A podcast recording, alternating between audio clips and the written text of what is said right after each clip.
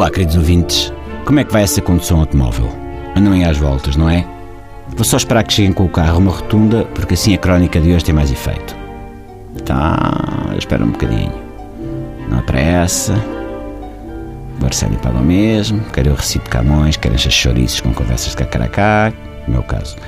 Então, já chegaram a uma rotunda? Ok, então cá vai disto. A Câmara de Portimão abriu um concurso público para ceder a exploração de 30 rotundas da cidade a privados.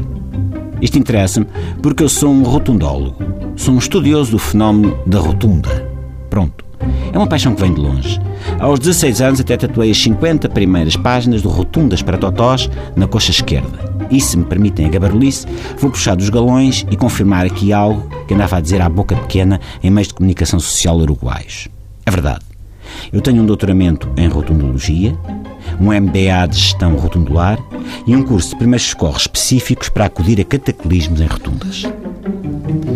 Como este de Portimão. A Câmara está com falta de guito e acha que pode ter aqui uma galinha dos ovos de ouro. Como funciona? A Câmara empresta a rotunda ao empreendedor privado e o empreendedor privado agarra e põe a rotunda a render na rua. Qual meretriz, gorda, anafada e cheia de doenças venéreas. Isto aqui acrescentei ao texto, mas também tem direito. Bom, isto dito assim parece esquisito. É aquilo a que nós, os especialistas, chamamos RPP uma rotunda público-privada. É pública porque todo mamífero pode lá circular e é privada porque quem fica com a concessão do espaço pode lá levar a família e dizer o fano: Ó oh, Bruno Ruben, meu rico filho, tudo o que a vista alcança nesta rotunda um dia será teu. Bom, e como é que o privado explora a rotunda? O que é que torna a rotunda hein, economicamente viável? A rotunda pode ser uma nova cortiça ou a rotunda é o novo Panif? O Camilo Lourenço já deu a benção? É assim, em troca da manutenção da rotunda, o privado pode colocar painéis publicitários, além da rotunda, diz a idilidade, e fazer de cada redondel viário de Portimão uma Times Square dos pequeninos.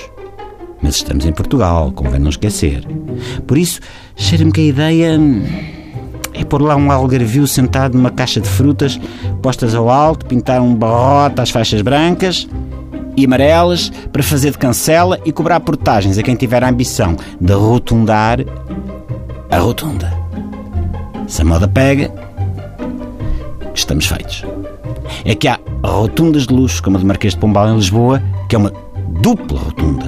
Aquilo que nós, os especialistas, chamamos uma rotunda bi. O automobilista, neste caso, é um bi-pagador, se pretender bi-rotundar. Também me preocupa o destino da bela arte pública que os autarcas colocam a embelezar as rotundas. E, na sua esmagadora maioria, de 98,9%, parece a parte de trás de um tamboril virado avesso. E é isto, Pips. É isto. Rotundas público-privadas. Por enquanto ainda não há calçadas público-privadas, que é como quem diz, ainda ninguém se lembrou de cobrar pela possibilidade de pisarmos mousse de rabiosque de cachorro quando nos deslocamos a pé. E isso, isso já não é mau. Bom fim de semana.